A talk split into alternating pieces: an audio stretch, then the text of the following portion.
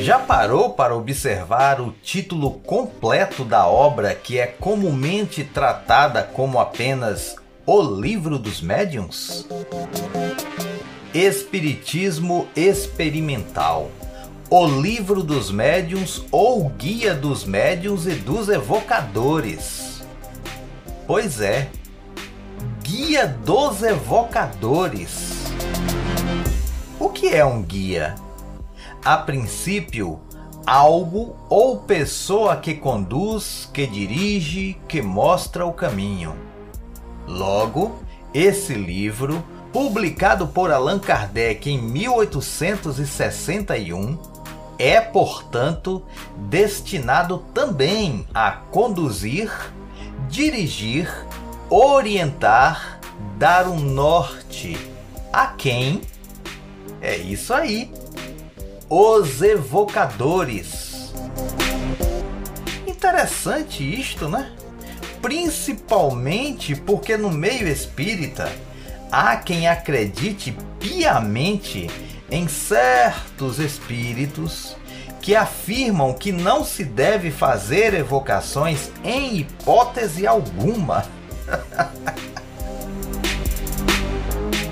Pode uma coisa dessas? Primeiro que aqui e ali há sempre muita confusão entre as palavras evocação e invocação. A turma vive trocando esses termos, que é uma beleza. Evocação, tentativa de atração, por exemplo, no caso em questão, dos espíritos. Invocação, ato de chamar em auxílio, em socorro, pedido de proteção.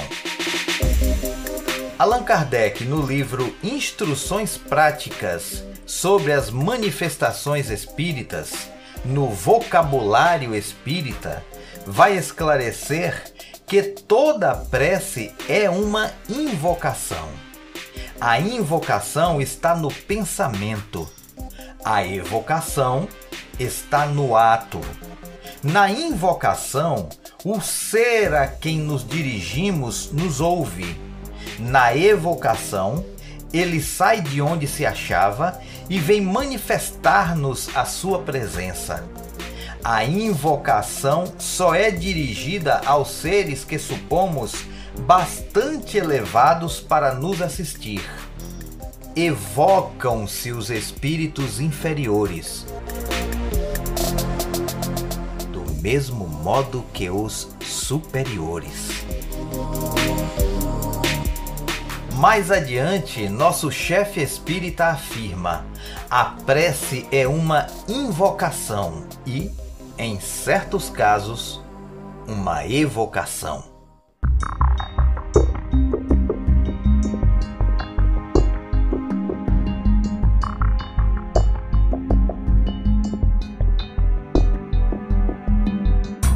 Ali mesmo na obra Espiritismo Experimental, O Livro dos Médiuns ou Guia dos Médiuns e dos Evocadores, na segunda parte das Manifestações Espíritas, no capítulo 25 das Evocações, encontramos os temas Considerações Gerais e Espíritos que se podem evocar. E Kardec já inicia afirmando: Os espíritos podem comunicar-se espontaneamente ou vir ao nosso chamado, ou seja, por evocação. Algumas pessoas pensam que se deve abster-se de evocar este ou aquele espírito e que é preferível esperar por aquele que está disposto a comunicar baseiam-se nesta opinião de que, ao chamar um determinado espírito, não se tem a certeza de que é ele quem se apresenta, ao passo de que aquele que vem espontaneamente e por sua própria iniciativa prova melhor a sua identidade, pois assim anuncia o seu desejo de falar. Ao nosso ver, isso é um erro. Em primeiro lugar, porque há sempre à nossa volta espíritos, na maioria das vezes inferiores, que não pedem nada melhor do que se comunicar. Em segundo lugar, e por esta última razão, ao não chamar nenhum em particular, é abrir a porta a todos os que desejam entrar. Em uma assembleia, não dar a palavra a ninguém é deixá-la para todos, e sabemos o que resulta disso. O apelo direto feito a um determinado espírito é um vínculo entre ele e nós. Apelamos para ele por nosso desejo e, assim, opomos uma espécie de barreira aos intrusos. Quando se deseja comunicar com um determinado espírito, é absolutamente necessário evocá-lo. Pode-se evocar todos os espíritos em qualquer grau da escala a que pertençam. Os bons como os maus, os que deixaram a vida recentemente, como os que viveram nos tempos mais remotos os homens ilustres e os mais obscuros, nossos pais, nossos amigos, como aqueles que nos são indiferentes. Codificador do Espiritismo afirma ainda: a experiência prova, de fato, que a evocação sempre agrada aos espíritos quando é feita para um propósito sério e útil. Os bons vêm com prazer para nos instruir. Os que sofrem encontram alívio na simpatia que lhes é demonstrada. Aqueles que conhecemos estão satisfeitos com a nossa memória. É. Parece-nos que os espíritos que defendem que as evocações não devem ser feitas estão sim na contramão do Espiritismo.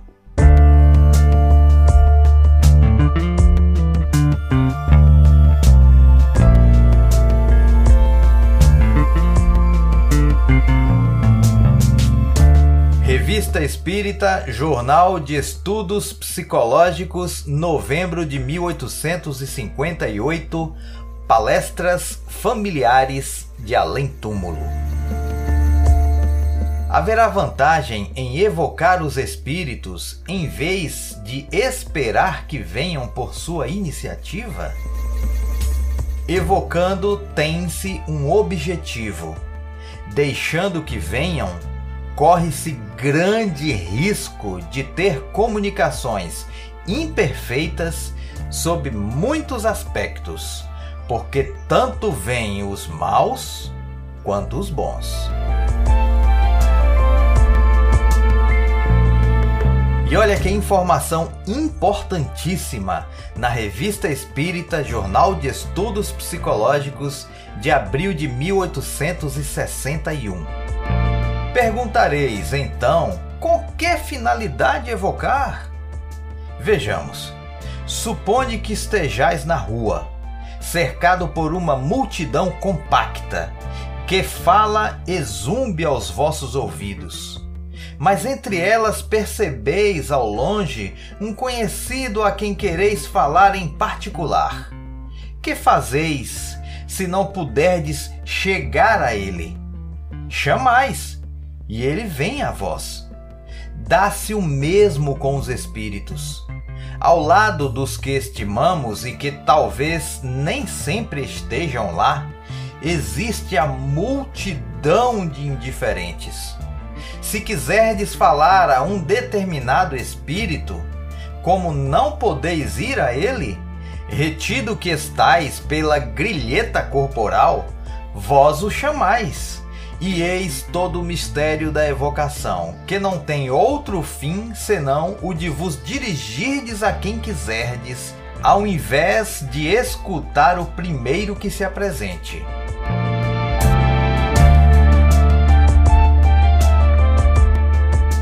Nas comunicações ocultas e espontâneas, os espíritos que nos assistem nos são desconhecidos. Fazem-no malgrado nosso por meio das manifestações materiais, escritas ou outras, eles revelam a sua presença de maneira patente e podem dar-se a conhecer caso queiram. É um meio de saber com quem estamos sintonizados e se temos em nosso redor amigos ou inimigos.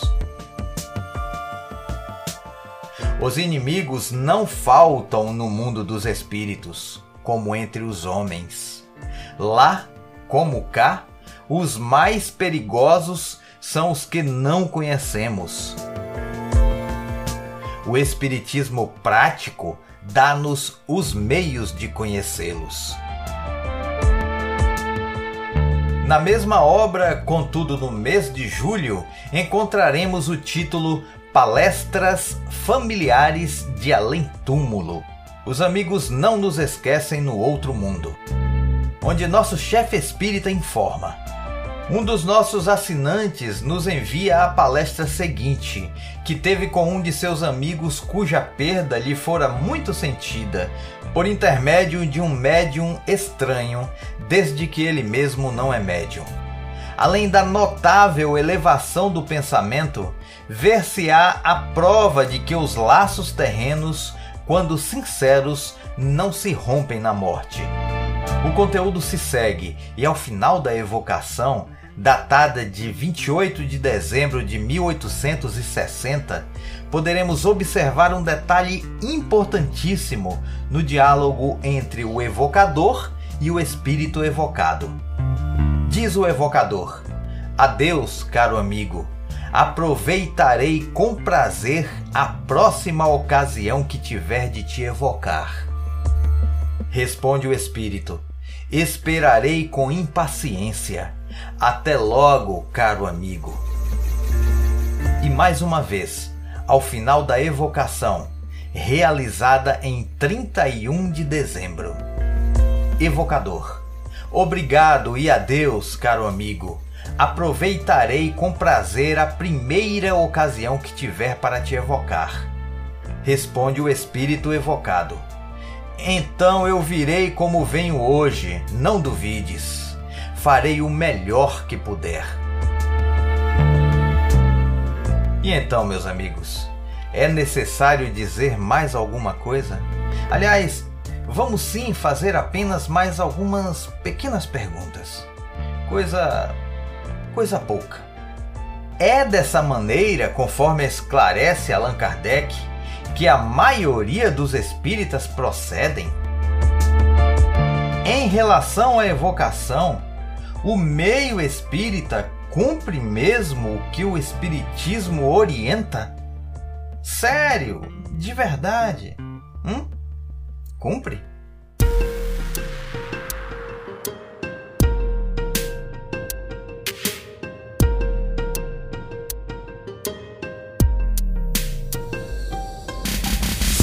E então, você deseja conhecer a realidade sobre as evocações? Bem, isso é simples de ser resolvido. E não há outra orientação mais segura, definitivamente, do que aquela que é a de sempre aqui no KardecCast. Estude Allan Kardec. O espírita sincero, antes da prática, estuda a doutrina. Quer beber nas águas puras e cristalinas do Espiritismo? Estude Kardec. Aliás, é ele, nosso mestre, que alerta na obra o que é o Espiritismo. É pouca toda recomendação para que o estudo preceda a prática. Fica a dica. Espíritas, abram seus olhos às vezes estamos muito confusos, até por conta do imenso volume de informações desencontradas, vindas das mais diversas fontes, desencarnadas e encarnadas. Muitos de nós passam anos assim, eu mesmo passei, achando que estão no caminho certo, mas em verdade estão sem rumo, sem o norte e o que é pior, por escolha própria. Desde quando as publicações de Allan Kardec estão disponíveis, por que não optar por estudá-las? A cegueira, na maioria das vezes, é opcional. Deixar-se conduzir ao invés de conduzir-se é questão de escolha pessoal. Há algo mais triste ainda, que é perceber espíritas que já descobriram o espiritismo verdadeiro, que já enxergaram isto, omitirem-se, calarem-se, silenciarem-se, quando em verdade deveriam criar maneiras de levar adiante a instrução justa, adequada, correta. Espíritas, pelo amor de Deus, falem de Espiritismo. Vivam o Espiritismo. Sejam de fato espíritas sinceros. Lembrem-se, sobretudo, daquilo que consta em um livro dos Espíritos no número 932. Por que no mundo tão a miúde a influência dos maus sobrepuja dos bons? Por fraqueza dos bons. Os maus são intrigantes e audaciosos. Os bons são tímidos. Quando estes o quiserem, preponderarão. Reflitam sobre isto.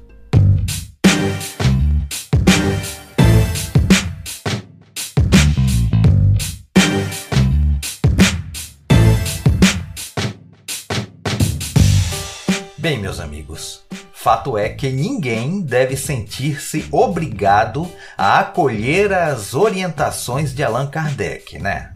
De maneira alguma. Todos nós temos livre-arbítrio e por isso mesmo o direito de fazer nossas próprias escolhas. Não é isso?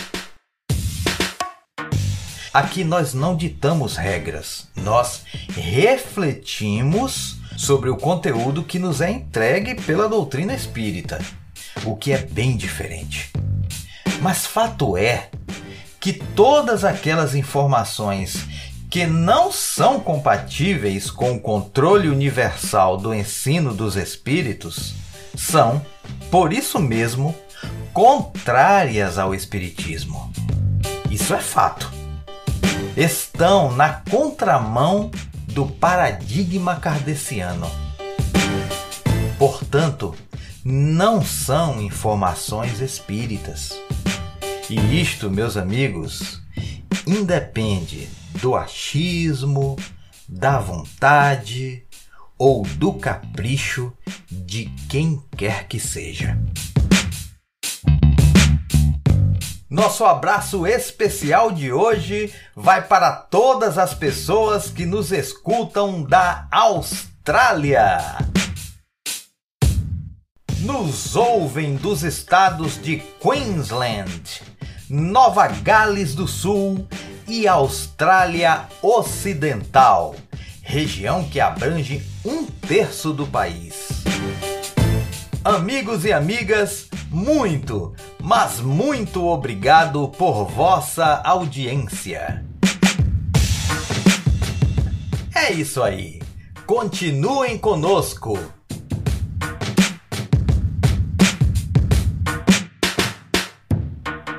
KardecCast: O Espiritismo, a Vida e Você.